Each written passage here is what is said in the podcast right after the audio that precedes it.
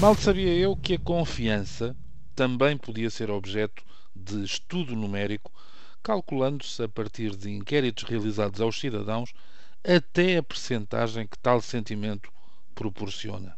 E tudo isto, ainda por cima, por setores.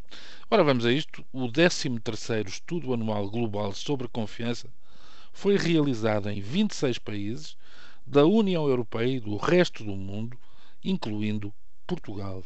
Os resultados são calculados a partir de uma amostra de 31 mil respostas, obtidas através da internet, entre 16 de outubro e 19 de novembro perdão, de 2012, as quais, e passo a citar o Jornal Público, incluem tanto o público em geral como o público informado, mas com idades entre os 25 e os 64 anos.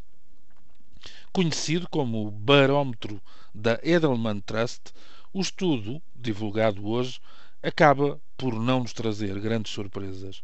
Por exemplo, na revelação do setor que aparece como mais fiável aos portugueses.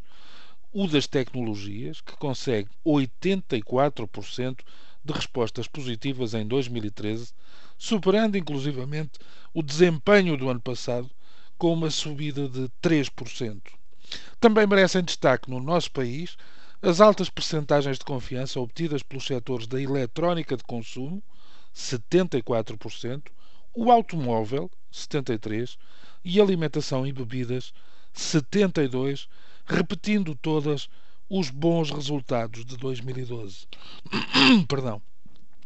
Julgo que ninguém mostrará um grande espanto ao constatar que no polo oposto acabaram por ficar colocados a banca, 36%, e os serviços financeiros, 29%. Mesmo partindo do princípio que pode transparecer aqui uma generalização perigosa, certamente injusta em casos pontuais, será caso para que se admita que são setores que fizeram a cama em que agora estão obrigados a deitar-se. Mantenho a ideia de que as sentenças eproadas e repetidas, os excessos de visibilidade, a promiscuidade com os poderes políticos, o salve-se quem puder, que é sempre uma sentença pesada para o pequeno e médio depositante, os estratagemas e artimanhas de sedução seguidos de uma total intolerância nas cobranças, tudo, tudo isso contribui para que os portugueses não estejam satisfeitos e marquem as distâncias face a estas áreas de atividade em tempos verdadeiras bitolas de fiabilidade. Uma particularidade deste barómetro está na aproximação dos valores da confiança nas empresas, sobem de 54% para 57%, e das organizações não, governamentais, ONGs, que descem de 63% para 57%, mais uma vez entre 2012 e o ano corrente. Ainda segundo o relatório, o valor geral da confiança nas instituições governamentais desacelerou no país.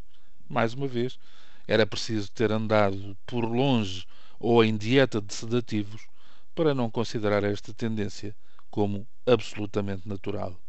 Por fim, vale a pena ter em conta que também caiu o nível de confiança no setor dos média. Fala-se em aumento gradual do ceticismo.